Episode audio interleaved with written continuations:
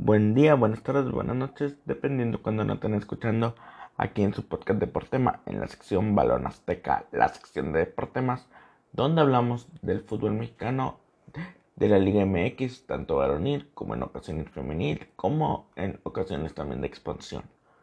Buenas.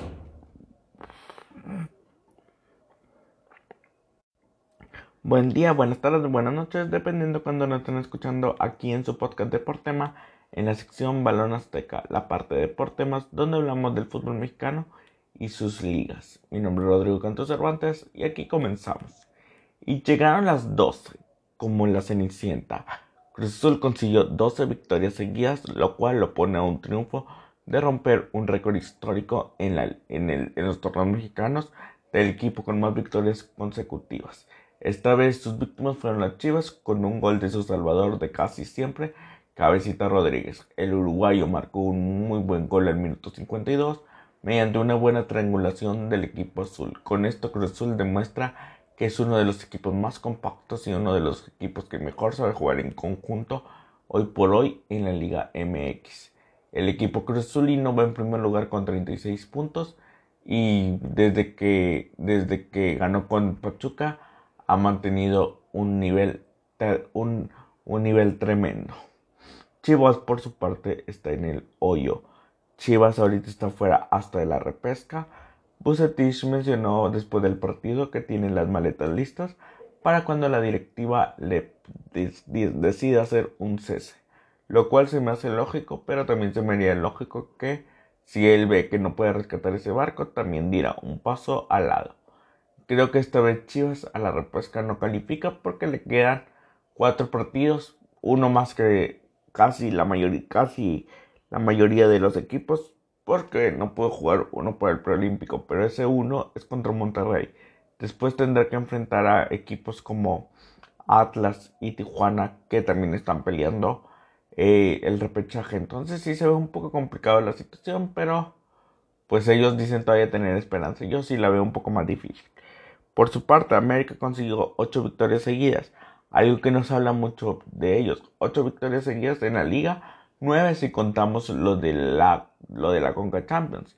El equipo de Solari le ganó a, Tigres 3 a 1 con, un, con dos goles de Roger Martínez y dos expulsiones de Tigres por parte de Carioca y por parte de Carioca y, y Carlos Salcedo que después salió con polémicas hablar de las de, de unas declaraciones ahí polémicas que habló sobre que el fútbol era un, un, deporte de contacto y no de barrio. Y posteriormente le respondieron las, las muchachas de la liga femenil, las jugadoras de la liga femenil, y pues se hizo una polémica. Pero en la cancha, América está jugando bien. Roger Martínez poco a poco se está encontrando. Solari no está jugando espectacular pero está siendo contundente y certero y eso importa mucho en la liga. Y Tigres por su parte, al igual que Chivas, prácticamente está al borde de no poder calificar, ya que ahorita se, se coloca en una décima tercera posición debajo de Pumas, que lo mantienen ahorita fuera de la, de la repesca.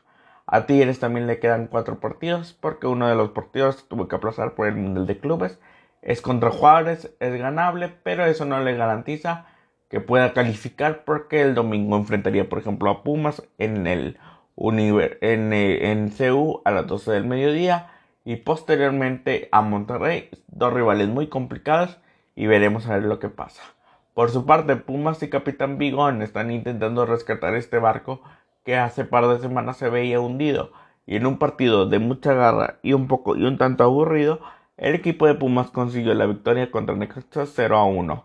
Con esto los universitarios se ponen en doceavo lugar y pues están ahí en la repesca. Gústele a quien le guste. Si hoy terminara el torneo estarían en la repesca enfrentando a Santos. Eh, bueno, Pumas al parecer puede todavía rescatar muy bien el torneo. En Tigres no va a ser fácil, pero siempre en CU a las 12 del mediodía sobre todo Tigres y, muchas veces Pachuca, no sé por qué, si más o menos están en la misma altura, se les complica mucho eh, poder jugar en CU. Entonces veremos qué pasa, Veremos qué sucede. lamentablemente también para la causa Pumas, eh, el último partido es contra América, que si todavía no han asegurado su repesca, puede jugarse ahí mucho de lo que puede seguir. Pero un partido de liguilla eh, va a ser el Pumas Tigres. Veremos a ver qué pasa. Ahora, si nos vamos con Necaxa, lo más que ha sonado es que me parece que Metsuro Sil, Kate Upton y, y, otra, y otra celebridad están intentando comprar 50% del club de Aguascalientes. Veremos si se concreta. Claro que los rayos del Necaxa ya salieron a desmentir tal información, pero todos sabemos que a veces lo hacen para proteger los intereses. Ahora vámonos, ojito con el, con el campeón que es León, que es otra fiera que eh, le ganó al Necaxa, al Atlas, perdón, 1 a 3. Un doblete del Puma Gigliotti pone a León muy, muy cerca en la competencia para conseguir una repesca y sobre todo para conseguir el partido de reclasificación como local, ya que un séptimo lugar le permite mínimo eh, tener el partido de, repesca en su casa, que han metido poca afición, pero eso ya cuenta mucho en estos días. León consiguió la victoria y lleva seis partidos sin perder, cuatro victorias seguidas, cuatro victorias que han jugado muy muy bien y dos empates que también han jugado muy bien esos empates. Entonces se vienen buenas, buenas e interesantes cosas para el equipo de León. Quien lo diría hace un mes, prácticamente varios lo daban por muerto. Ahorita es un animador muy grande del, torneo. Y, recordar que es el actual campeón. Así que ojo con León, que se estará disputando los puestos de repechaje con Santos, bueno, también hasta, ¿por qué no? De Liguilla, entre Monterrey, Puebla, Santos y Atlas y León, cinco puestos para dos lugares, porque América y Cruz Azul ya están seguros en primer y segundo lugar. Simplemente ellos dos se van a enfrentar el sábado para ver quién va a quedar de líder, pero estos dos ya tienen su, puesto seguro en los primeros dos lugares. Pero bueno, cinco puestos para cinco equipos para dos puestos. Ahí pues Atlas no pudo sucumbió ante el poderío de León y veremos cómo le afecta esto en los últimos tres partidos del torneo. Por su parte, ojo con Monterrey también que le ganó a Toluca que parecía al principio una fortaleza inquebrantable en la bombonera y lamentablemente para la causa choricera le están afectando poco a poco en los últimos tres partidos en las bomboneras no ha podido conseguir ni siquiera una victoria. Solo un empate de nueve puntos posibles ahí. Y no que esté tambaleando, pero yo creo que sí se puede quedar fuera en un, en un noveno lugar. Si no le conviene mucho, en un octavo lugar, si no le conviene mucho lo que está pasando. Porque vienen equipos interesantes atrás que están ahorita el mejor momento que ellos. Cristante, si no puede eh, poner a este equipo en repesca, sería un fracaso mayúsculo. Y pues veremos a ver qué pasa. El sorprendente Puebla, bueno, por su parte Monterrey, eh, con goles de, de Vegas y Mesa, está poniendo la cosa clara y se está metiendo en un nivel impresionante de cara a la repesca o a la liguilla. Ahorita está en tercer lugar lo que lo hace calificar directamente. Este Monterrey, tan criticado en los últimos partidos, ha sacado victorias y pues impone mucho. Veremos qué es lo que pasa, veremos qué es lo que sucede. Por su parte, el cuarto lugar, el sorprendente Puebla, que le ganó anoche 3 a 1 a 3 al Pachuca.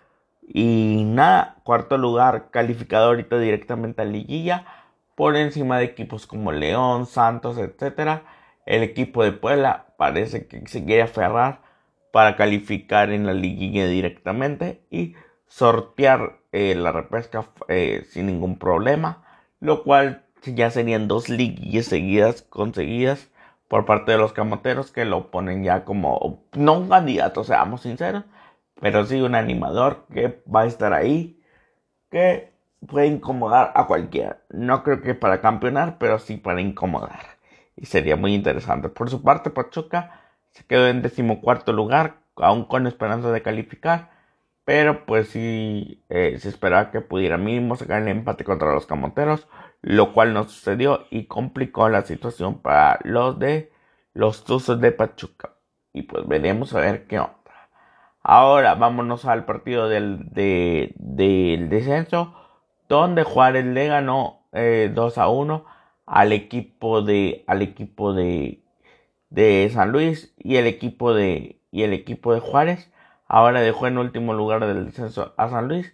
Juárez también ya está difícil que califique pero en realidad todos tienen vida. Hasta el Necaxa que es último lugar tiene vida mínimo para calificar a la repesca. Bendita repechaje todo lo que brinda todo lo que da. Y pues va a poner emocionante estos últimos partidos.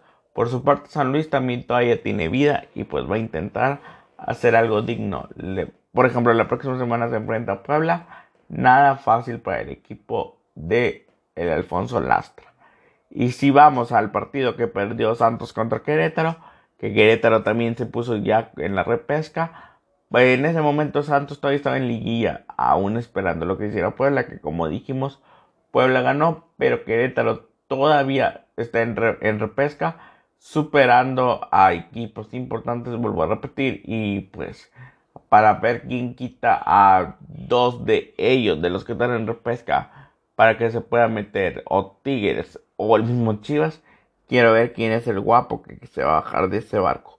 Y por su parte, el último partido que dejó un director técnico que renunció fue el Tijuana eh, Mazatlán que en el último minuto Mazatlán le dio la vuelta a Tijuana después de que los Cholos estuvieran ganando 2 a 0 y terminaron perdiendo 2 a 3. El equipo de Mazatlán con esto se mete a la repesca y no es que el de Tijuana salga de la repesca, pero el equipo, eh, la directiva vio que ya era insostenible el proyecto de Guedes, ya que el torneo pasado fueron el reír del torneo, posteriormente este torneo viene iniciado bien y lamentablemente se fueron cayendo en caída libre y estaban en peligro de tal vez no calificar a una posible repesca. Todavía están adentro, vuelvo a repetir, pero eso no les garantiza nada. Se habla de que los posibles candidatos sean Miguel Herrera, que ya jugó, que ya dirigió ahí e hizo récord de puntos eh, con los Cholos, y Antonio Mohamed, que ya fue campeón con ellos. Entonces, para mí, cualquiera de las dos opciones puede ser una buena elección. Y bueno, con esto se acaba el resumen de la jornada 14 de Guardianes 2021. Quedan tres jornadas donde van a saber escribir muchas historias.